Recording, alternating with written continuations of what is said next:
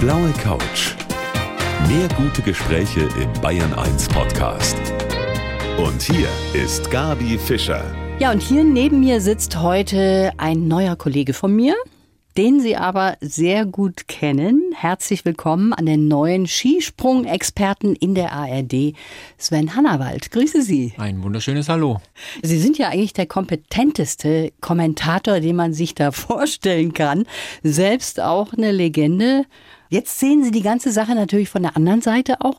Und ich kann mir vorstellen, als Sportler ist das schon öfters mal so, dass man sich denkt, boah, was erzählt der denn da jetzt im Fernsehen oder was stellt er für Fragen? Was haben Sie sich denn als Kommentator vorgenommen, was Sie auf gar keinen Fall machen werden, um den Sportler auch nicht irgendwie aufzuregen? Ja, ich habe natürlich schon auch bei dem einen oder anderen Beispiel dann während meiner aktiven Karriere, aber auch sportübergreifend, ähm, was dann ehemalige vielleicht dann irgendwo auch machen, was ich vielleicht nicht so gern machen würde, dann einfach meine Grundregeln, dass ich natürlich mich jetzt nicht hinreisen lasse, immer nur drauf zu hauen und äh, gehe immer noch von dem aktiven Hannawald aus, mhm. wo ein Experte oder ein Fragensteller mir gegenübersteht und nehme das an, was ich auch nicht gemocht hätte, was äh, mich stören würde und das begleite ich noch. Also ich, man wird mich nicht sehen dass ich am Wettkampftag äh, zu den Jungs gehe und sie frage, wie sie fit sind, sondern das hat mich damals auch gestört, sondern ich lasse sie in Ruhe. Ist natürlich schwieriger für mich so ein bisschen an, an das Gefühl ranzukommen, aber die Hauptperson ist für mich dann einfach auch der Bundestrainer, aktuell dann eben Stefan Hongarer. Mit dem versuche ich dann äh, weitestgehend äh, alles so weit äh, abzuklären, dass ich die Jungs in Ruhe lasse, weil ich weiß, die brauchen ihren Tunnel, die müssen sich auf sich konzentrieren, auch wenn sie nach außen so tun, als ob alles lockerer geworden mhm. ist. Aber ich glaube, am Ende des Tages gewisse Dinge ändern sich nicht und äh, im Wettkampf braucht man die Sinne für sich und für niemand anders. Sie sehen das eben von zwei Seiten und können da eben besonders gut auch drauf eingehen. Und Sie haben so viel erlebt, auch als aktiver Sportler. Da gab es Riesen-Ups, aber auch Downs. Und über all das wollen wir sprechen in der kommenden Stunde hier auf der blauen Couch. Schön, dass Sie da sind. Sehr gerne. Der Name von meinem heutigen Gast, der ist nicht nur bei uns bekannt, sondern weltweit. Der ehemalige Skispringer Sven Hannawald ist nämlich hier bei mir auf der blauen Couch. Herr Hannawald, all die Preise, die Auszeichnungen, Pokale, was man alles so bekommt, wo stehen die bei Ihnen? In einem extra Zimmer? Sie brauchen da ja ein bisschen mehr Platz. Ich habe sie noch gut verpackt an einem sicheren Ort äh, und weiß, obwohl wir jetzt ja doch ein Haus gebaut haben, wüsste ich jetzt nicht, wo ich das alles hinstellen soll. Also Tatsächlich? Ich, ja, es ist, ich hatte damals aber auch schon mal eine Zeit, schon als Aktiver, wo ich dann ähm, speziell dann auch, nachdem es jetzt 97, 98 losging und die Pokale natürlich schön in der Wohnung aufgebaut habe, äh, war für mich dann immer ein Problem in Krisenzeiten immer so das Schöne zu sehen. Und deswegen habe ich es damals einfach alles weggeräumt, habe die Wohnung oder so, so neutral wie möglich gehalten und jetzt ist es noch neutral, ähm, weil alles noch verpackt ist. Mhm. Aber ich bin mir nicht ganz sicher, was ich wo hinstelle. Und äh, aber wie gesagt, es wird noch eine Weile dauern. Alles kann ich nicht hinstellen. Aber das äh, Wichtigste natürlich das Thema Tournee oder auch die Skiflug-Weltmeistertitel und so weiter und so fort. So Dinge finde ich vielleicht einen Platz, aber wir sind 2019 im Januar zwar schon umgezogen aber äh, es ist trotzdem immer viel zu tun und dementsprechend kommt man nicht so vorwärts, wie man es eigentlich denkt. Also Wahnsinn, was Sie dann alles da an Preisen haben. Dann schauen wir mal zurück auf den Winter 2001, 2002. Das war wahrscheinlich der erfolgreichste Ihrer Karriere, wo Sie eben als Skispringer es geschafft haben, alle vier Wettbewerbe, Teilwettbewerbe von der Vier-Schanzentournee zu gewinnen. Da waren Sie von einem Tag auf den anderen bekannt wie ein bunter Hund bei uns in Deutschland. Und dann gab es Werbeaufträge, Heiratsanträge, Fernsehauftritte, Fanpost. War das ein bisschen viel danach? Nee, weil ähm, ich ja das auch so aufgenommen habe, dass es ein bisschen auch wie eine Art Balsam für die Seele war. Ich meine, ähm, im Erfolgsfall steht man natürlich oben und freut sich, dass alles klappt, aber speziell da ähm, habe ich mich natürlich auch immer rückerinnert an die Zeiten, wo ich eigentlich alle Ski schon fast an die Wand nageln wollte, eigentlich schon aufhören wollte und aber dann doch irgendwo wieder den kleinen Sven von ganz, ganz damals in der DDR auf dem Sofa mit seinem Papa gesehen hat, der die Tournee im Fernsehen geschaut hat und der sie gewinnen wollte. Und das sind immer so Sachen, die kamen bei mir dann immer in den Momenten, weil es an sich ich war zwar ein Talent, auch das habe ich früher schon gesehen in der Jugend, dass ich mich sehr leicht getan habe, dann einfach auch weit zu springen.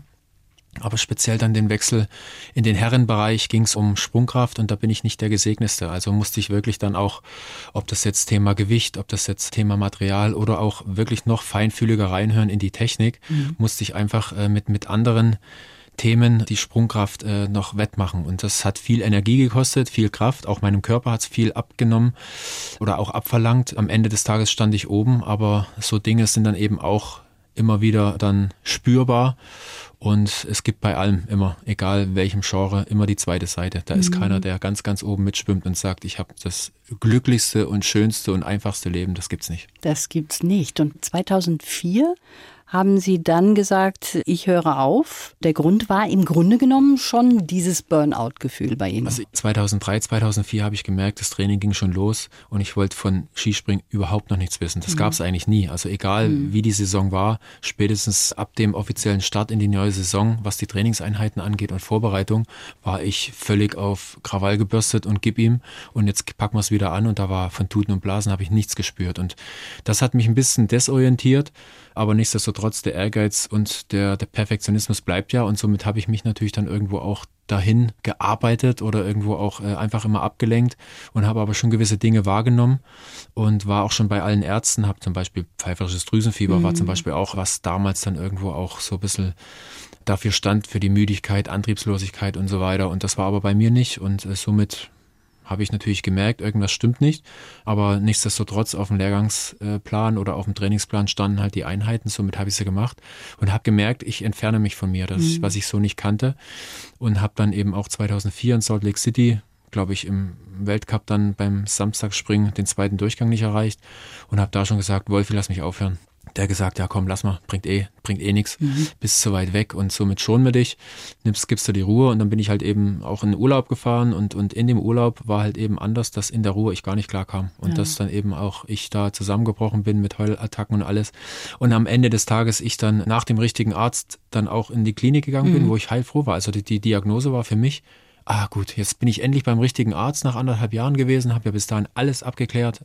Und nach der Diagnose habe ich, ah jetzt gut, Gott sei Dank, jetzt gehst du in die Klinik, acht Wochen, wie er gesagt hat, und dann kannst du endlich wieder so befreit Skispringen. Dass das anders kommt und anders wird, wusste ich zu dem Zeitpunkt nicht. Und hat auch lang gedauert, weil ich dann eben auch mir über den Sommer Zeit gegeben habe.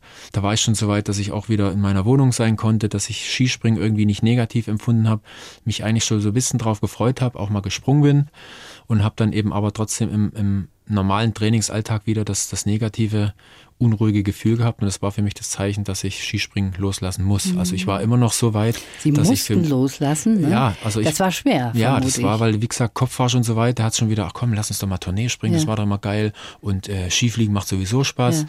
Bis zu dem Tag, wo ich dann ins normale Training gelaufen bin und eben das Gefühl hatte und da wusste ich's und das war dann die harte Zeit, weil ähm, der Körper mir klar signalisiert hat, das lassen wir, das mhm. will ich nicht mehr und ich dann natürlich meinen Kopf darüber informieren musste, äh, dass das nichts mehr wird. Und mittlerweile ist es so, der Körper vertraut mir wieder und dementsprechend macht das jetzt ultra viel Spaß. Ja, das ist sehr spannend, wie Sie das erzählen, dass der Körper was anderes wollte als eigentlich Ihr Kopf und dass Sie das irgendwie auch zusammenbringen mussten. Ja. Das war eigentlich dann der Knackpunkt. Sie haben dann die Reißleine gezogen und das ist eigentlich auch sehr richtig und sehr gut gewesen. So kann man das im Nachhinein sagen. Das, das war wahrscheinlich für Sie sehr schwer, wie Sie es ja. ja jetzt gerade auch gesagt haben. Und jetzt sind Sie bei uns angekommen hier bei der ARD als Skisprung-Experte. Klingt gut, ne? Und das klingt gut, finde ich. Und ja. Außerdem können Sie zusammenarbeiten mit jemandem, den Sie kennen aus Ihrer aktiven Zeit, der Tom Bartels. Ne? Ja. Der ist ja nicht nur ein Fußball-Experte, sondern auch Allround-Talent. Genau, ein Allrounder. Und wie das so laufen wird, darüber sprechen wir gleich weiter. Ihre Zusammenarbeit, die jetzt eben schon begonnen hat. Gerne. Der Sven Hannawald ist heute mein Gast. Die Feuertaufe als Kommentator, die hat er eigentlich schon hinter sich. Der ehemalige Skispringer Sven Hannawald, der heute hier bei mir auf der blauen Couch sitzt, gerade eben im polnischen Wisla. Saisonauftakt der Skispringer. Ja. Die Deutschen waren gar nicht so schlecht. Zweiter gar Platz. Nicht so schlecht. Können wir sagen, sind wir zufrieden. Mega ne? waren die. Ja. Die waren mega. Ging ja nicht besser. Also okay, wir hätten noch einen, einen Stockelplatz, äh, war von einer anderen Nation dann Diese ähm, Österreicher immer, besetzt. Ne? Aber ähm, also das war ja schon schon allein, ich habe ja im Vorfeld schon gesagt, wenn beim Auftakt ein Deutscher auf dem Podium ist im Einzelwettkampf, ist das schon sensationell und jetzt war es Platz 1 und 2, das war natürlich überragend. Toll, auch für Sie als Kommentator. Jetzt ist der Tom Bartels ja Ihr Kollege, der ist aber nicht nur Ihr Kollege, sondern auch ein Freund, oder? Ja, ich war jetzt äh, am Samstag, wir dürfen ja leider nicht vor Ort sein, und somit war ich am Samstagabend dann bei ihm zu Hause, kenne ja auch seine Frau, die Tina, die damals eben auch in, in Springerkreisen für die Medien unterwegs war. Und äh, haben uns da ein bisschen, ja, zusammengesetzt und man, man hat ja schon immer auch die, die Zeit jetzt, die letzten vier Jahre, als ich dann ja eh schon unterwegs war in der Skisprungszene, hat man ja immer wieder sich gesehen, man hat immer wieder mal telefoniert oder sich geschrieben und das ist ja schon irgendwie auch so eine kleine Familie gewesen mhm. oder und, und jetzt saß man eben am Abend zusammen und ähm, als dann irgendwo dann, ich weiß nicht, ob es von mir kam oder von Tina, dass wir ja schon jetzt uns seit 20 Jahren kennen, also 20 Jahre haben wir echt realisiert, wir müssen alt sein. Das gibt's gar nicht. Also daran sieht man aber auch, dass uns damals äh, irgendwo auch die, die Zeit gemeinsam geprägt hat. Tom am Mikrofon, ich derjenige, der dann irgendwo dann auch aktiv äh, gesprungen ist und natürlich ein Highlight hatten äh, mit dem Tourneesieg, dass die Wege sich wieder so zusammengefügt haben und ergeben haben und das äh, ist natürlich toll und habe ich natürlich auch direkt beim ersten Kommentieren auch gemerkt. Aber es halt ist ja trotzdem nicht vorhergesagt, dass es dann trotzdem auch so gleich klappt. Ja, aber ich habe mich da hingesetzt, ich habe mich total wohl gefühlt und ich merke auch, dass da wirklich das auch Früchte tragen kann die nächste Zeit. Bevor wir jetzt weitersprechen, habe ich für Sie einen Lebenslauf, Sven Hannawald. Den bekommt jeder Gast bei mir hier auf der blauen Couch. Wenn Sie den mal bitte vorlesen. Ich heiße Sven Hannawald und bin ein kontrollierter Adrenalin-Junkie. Schon seit ich ein kleiner Junge war, checke ich erst die Risiken und gebe dann Vollgas. Auf dem Höhepunkt meiner Karriere wurde mir mein Ehrgeiz fast zum Verhängnis. Heute weiß ich, wie wichtig Pausen sind und nehme sie ernst. Geprägt haben mich besonders meine Kinder- und Jugendtrainer und die Talentförderung der DDR. Die Regeln, die ich als Sportler gelernt habe, helfen mir jetzt auch in der Corona-Zeit. Ich kann zwar immer noch nicht kochen, dafür aber sehr gut Sachen reparieren. Wenn das gelingt, macht mich das richtig stolz. Das Wichtigste in meinem Leben ist meine Familie und mein Luxus ist, dass ich jetzt für meine Kinder Zeit habe. Und kommt etwa Nicht schlecht. Hin? Hätte ich schreiben können. Dann ist Alles das Wichtige schon mal ein Volltreffer. Wer schreibt sowas? Meine Redakteurin. Ehrlich? Mhm. Gute Leute. Gute Leute. Das kann man wohl sagen. An dieser Stelle muss man das wirklich nochmal auch sagen, ausdrücklich. Sie haben gerade vorgelesen, Ihr Ehrgeiz ist Ihnen so ein bisschen zum Verhängnis geworden. Darüber haben wir ja schon auch gesprochen. Und jetzt können Sie Pausen machen, können auch mal nichts tun, können Ihren Kopf mal frei machen? Ist ja, das so? Also das habe ich auch gelernt. Ich meine, ähm, nach meiner Klinikzeit, ich wusste nicht, wieso, weshalb, warum. Natürlich habe ich gemerkt, dass ich immer nach oben möchte. Habe dann aber auch nach meiner Klinikzeit in der einen oder anderen Sendung, wo ich dann auch schon wieder aufgetreten bin, waren Ärzte dabei oder auch mal Wissenschaftler und die haben mir dann auch so ein bisschen die Augen geöffnet, wie ich eigentlich wirklich bin. Und zwar, wenn Ehrgeiz und Perfektionismus in einem ist und man es nicht weiß, dann wird es kritisch, mhm. weil man äh, ich natürlich das als normal empfinde und dementsprechend natürlich auch dem Gefühl des Gasgebens natürlich mhm. auch Folge und sich das, auch wenn es hin und wieder mal schwierig wird, am Ende des Tages immer gut anfühlt. Auch wenn ich jetzt ein bisschen müder bin, das zu zelebrieren und zu feiern, weil es mich natürlich meistens auch viel Energie kostet. Aber seitdem weiß ich auch, und das habe ich auch parallel irgendwie unbewusst vor dem Erlebnis dann auch gemerkt, dass ich mich eigentlich vor mir selber schon schützen wollte und gesagt habe, komm, mach doch nur 80 Prozent. Ja, die Außenwelt, die letzten 20 Prozent sieht die nicht, weil das ist irgendwo in deiner Welt das Perfekte und alles. Und du schonst dich. Und das habe ich angefangen zu leben, aber ich glaube, gefühlt nach den ersten zwei Aufgaben habe ich das gleich gelassen, weil ich bin nach wie vor auch heute, wie ich hier sitze, derjenige, der entweder was richtig macht oder gar nicht. Mhm. Was ich aber gelernt habe, ich suche meine Aufgaben sehr sorgfältig aus, weil ich weiß, zu der Aufgabe, wo ich sage, das mache ich, weiß ich, dass ich meinen Körper stress, ich werde ihn überfordern, weil ich einfach von mir wieder irgendwas möchte, was das ist schon so in nicht Ihnen gebe. drin, oder? Ja, aber der Körper, und das ist der Unterschied, kriegt danach seinen Ausgleich. Kriegt okay. danach die Zeit, bis er dann irgendwo, also in der heutigen Zeit redet man ja dann eher von einem Telefonakku, das versteht ja dann jeder, ja. Äh, bis der wieder aufgeladen ist und dann mache ich das Ding wieder an und dann mhm. geht's wieder. Und Aha. das ist die Formel, das habe ich damals nicht gewusst. Damals bin ich davon ausgegangen, dass ich irgendwie ein bisschen speziell bin, mhm. sondern habe das als normal empfunden und das hat mir aber jetzt die Augen geöffnet und dementsprechend kann ich wieder in den Spiegel gucken, auch hin und wieder mal ein bisschen müde, aber dann weiß ich, ich habe halt wieder was getan und jetzt gibt's Pause. Also das gelernt aus dieser Krise, kann man sagen. Sie selber haben ja drei Kinder mhm. und Sie haben als Siebenjähriger schon angefangen mit dem ersten Sprungtraining, so wie ich das im Kopf habe. Ja. Könnten Sie sich das vorstellen, dass eins von Ihren Kindern, der älteste ist jetzt glaube ich schon 14, ja. ne? Der ist ja auch nicht direkt bei Ihnen in der Familie, zu dem haben Sie jetzt ja. nicht so viel Kontakt, aber könnten Sie sich vorstellen, dass eins von diesen Kindern sowas auch mitmacht? Das wird man sehen. Also ich dränge niemanden zu irgendwas und ich bin ja auch eigentlich zum Skispringen gekommen. Wir haben es zu Hause angeschaut. Mein Papa war ja auch früher Skispringer und ist vielleicht ein bisschen traurig, dass er vielleicht nicht ganz auch den Willen hatte, den Weg weiterzugehen, weil vom Talent her habe ich genau das mitbekommen, was er hatte, das mhm. Fluggefühl. Ich habe es machen können, weil in der Region, ähm, im Sibirien des Ostens hieß es ja, das Erzgebirge, ähm, waren auch Möglichkeiten, war Wintersport vor Fußball. Und da habe ich das ausprobiert. Mhm. Und jetzt ist es halt so, ich lebe auch ganz normal meinen Alltag. Glenn ist jetzt dreieinhalb, der kriegt das natürlich ein bisschen bewusster mit durch ARD bin ich natürlich auch wieder ein bisschen mehr im Fernsehen. Also Sie können mich dann auch sehen. Also mhm. das, der, er kann es jetzt besser verbinden. Ob er dann irgendwann mal sagt, Papa, ich möchte es auch mal ausprobieren, bin ich der Letzte, der da eine Bremse reinhaut. Ja? Also das ist, aber ich habe natürlich meine sensiblen Antennen aus meiner Erfahrung.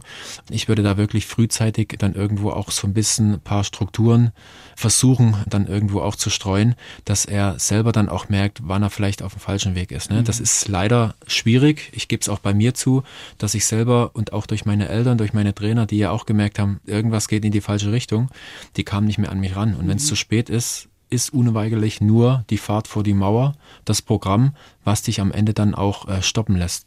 Also Ihr Vater hat Sie sehr auch geleitet in Ihrem Leben. Der war selber Kfz-Lackierer, ne? Mhm. hat aber auch dieses Sprungtalent gehabt mhm. und hat das bei Ihnen auch angelegt. Und er hatte noch ein anderes Talent. Der kann wunderbar reparieren mhm. und auch das haben Sie geerbt. Mhm. Und was da so alles im Hause Hannawald repariert wird, darüber wollen wir gleich mal sprechen. Herr Hannawald, wir sind eben bei Ihrem handwerklichen Talent stehen mhm. geblieben. Sie versuchen immer alles selber zu reparieren zu Hause. Und ich habe das mal mir angeschaut auf Instagram, mhm. was Sie da so gepostet haben. Da stehen Sie zum Beispiel vor Ihrer Kaffeemaschine ja. und versuchen, die zu reparieren. Jetzt möchte ich doch mal wissen, was ist draus geworden? Lebt die Maschine noch? Ist sie noch funktionstüchtig? Also wenn ich es vorher gewusst hätte, dann hätte ich sie mitgebracht und dann hätten wir einen Kaffee ja. rauslassen können. Tatsächlich? Muss ja, muss ja nur der Stecker in die Steckdose und der Wasserbehälter aufgefüllt sein. Das geht ja in der heutigen Zeit gut. Also was ich immer in gewissen Situationen merke, ist, wenn ich irgendwo bin und irgendjemand sagt, ah, so ein Mist, das ist das Drecksding kaputt. Ja, dann gucke ich mir das an und habe irgendwie schon ein Gefühl, was ich richten muss, beziehungsweise wie ich was reparieren könnte, mhm. ohne dass jetzt irgendwie der, der Fachmann kommt und dann Anreise, Abreise und das, was dann irgendwie noch kostet und Zeit und so weiter irgendwie dreistellig wird. Ja, das macht unheimlich Spaß und gleicht mich natürlich auch aus und ist, glaube ich, auch so ein Männergehen, wenn wir dann irgendwo irgendwas selber bauen oder irgendwas reparieren, dann, dann sind wir die Könige der Welt, glaube ich. Ja, klar. Das ist so ein bisschen verstrickt. Und das kann ich vollkommen nachvollziehen und macht unheimlich Spaß. Wenn ich was anfasse, dann kann es auch sein, dass ich es nicht hinbekomme. Und speziell die Kaffeemaschine war auch ein bisschen ein größeres Thema. Die war mir eigentlich zu komplex. Und dadurch, dass es mir zu komplex war, habe ich ein bisschen mhm. irgendwie Angst gehabt, dass ich mich da irgendwo vertue. Und am Ende des Tages glaube ich, die Kaffeemaschine hätte mich auch wieder 500 Euro gekostet. Am Ende des Tages waren es insgesamt knapp über 40 Euro. Es hat funktioniert, ich habe gestrahlt und jetzt bin ich natürlich stolz wie Bolle. Und ich weiß, wohin mit meiner Kaffeemaschine, wenn sie mal ausfällt. Ja. Dann wissen wir, der Hannawald, der Deswegen hat. hoffe ich ja, dass meine Privatadresse nicht so ganz offen ist. nein, nein. Sie sind mit der ehemaligen Fußballerin Melissa Thiem verheiratet. Ja. Sie haben zwei kleine Kinder ja. und gerade in diesen Zeiten muss man sich eine ganze Menge einfallen lassen für die Kinder, auch zur Unterhaltung. und darüber wollen wir gleich noch weitersprechen. Halbe Stunde haben wir noch. Also wenn man dem Sven Hannawald, der heute mein Gast ist hier auf der blauen Couch, auf sozialen Netzwerken folgt, dann kriegt man so einen kleinen Einblick, was der sich so alles einfallen lässt für seine beiden kleinen Kinder. Anderthalb und dreieinhalb Jahre alt. Mhm.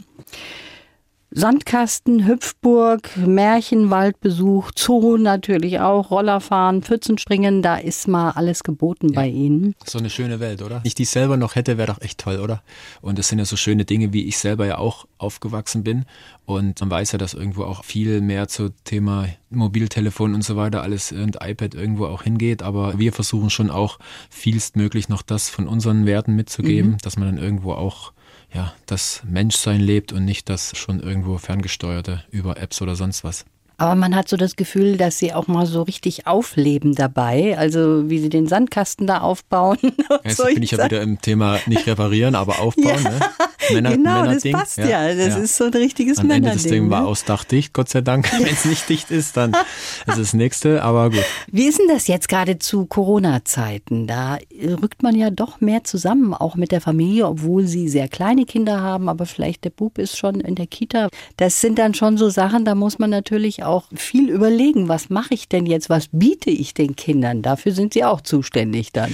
Ja, auf jeden Fall. Ich meine, letzten Endes haben wir aber auch schon vor Corona gesehen, dass irgendwie noch die alte Welt des Kindergartens natürlich auch war, dass die Kinder, ob krank, ob Brechdurchfall, ob Fieber abgegeben werden und wir natürlich auch mit Gländern immer jemanden zu Hause hatten, der natürlich dann auch alles mitgebracht mhm. hat und wir dann eigentlich vor Weihnachten, Ende November, weiß ich noch, schon gesagt haben, also pass auf, wir nehmen den aus der Kita raus, weil ich, wir haben keine Lust irgendwie Weihnachten dann irgendwo ein krankes Kind zu haben. Oder vielleicht steckt da auch die Kleine noch an, weil die war ja auch ein bisschen schmächtiger und hat dann eben nicht so viel Widerstandskraft gehabt, also aus den Dingen haben wir eigentlich schon vor dem großen Lockdown im März dann oder April dann eigentlich schon das Thema gelebt, dass wir jetzt nicht so viel und überall rum waren und natürlich jetzt auch mittlerweile schon gemerkt haben, dass wir froh sind, dass die Kita wieder offen ist und dass wir zumindest Gländern auch ein paar unterhaltsame Stunden geben können, obwohl er sie hin und wieder nicht möchte, weil irgendwie zu Hause ist es immer doch schöner, aber wir sagen immer, zu Hause ist doch langweilig. Also, und das ist ja auch das. Ich meine,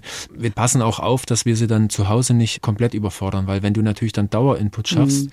hast du irgendwann trotzdem auch das Problem, obwohl Kita ist, wenn sie heimkommen, wollen sie noch unterhalten werden. Und auch da ist es ja so, die sollen ja auch lernen, sich mal ein bisschen zurückzuziehen ja. oder einfach mal ein Buch zu nehmen.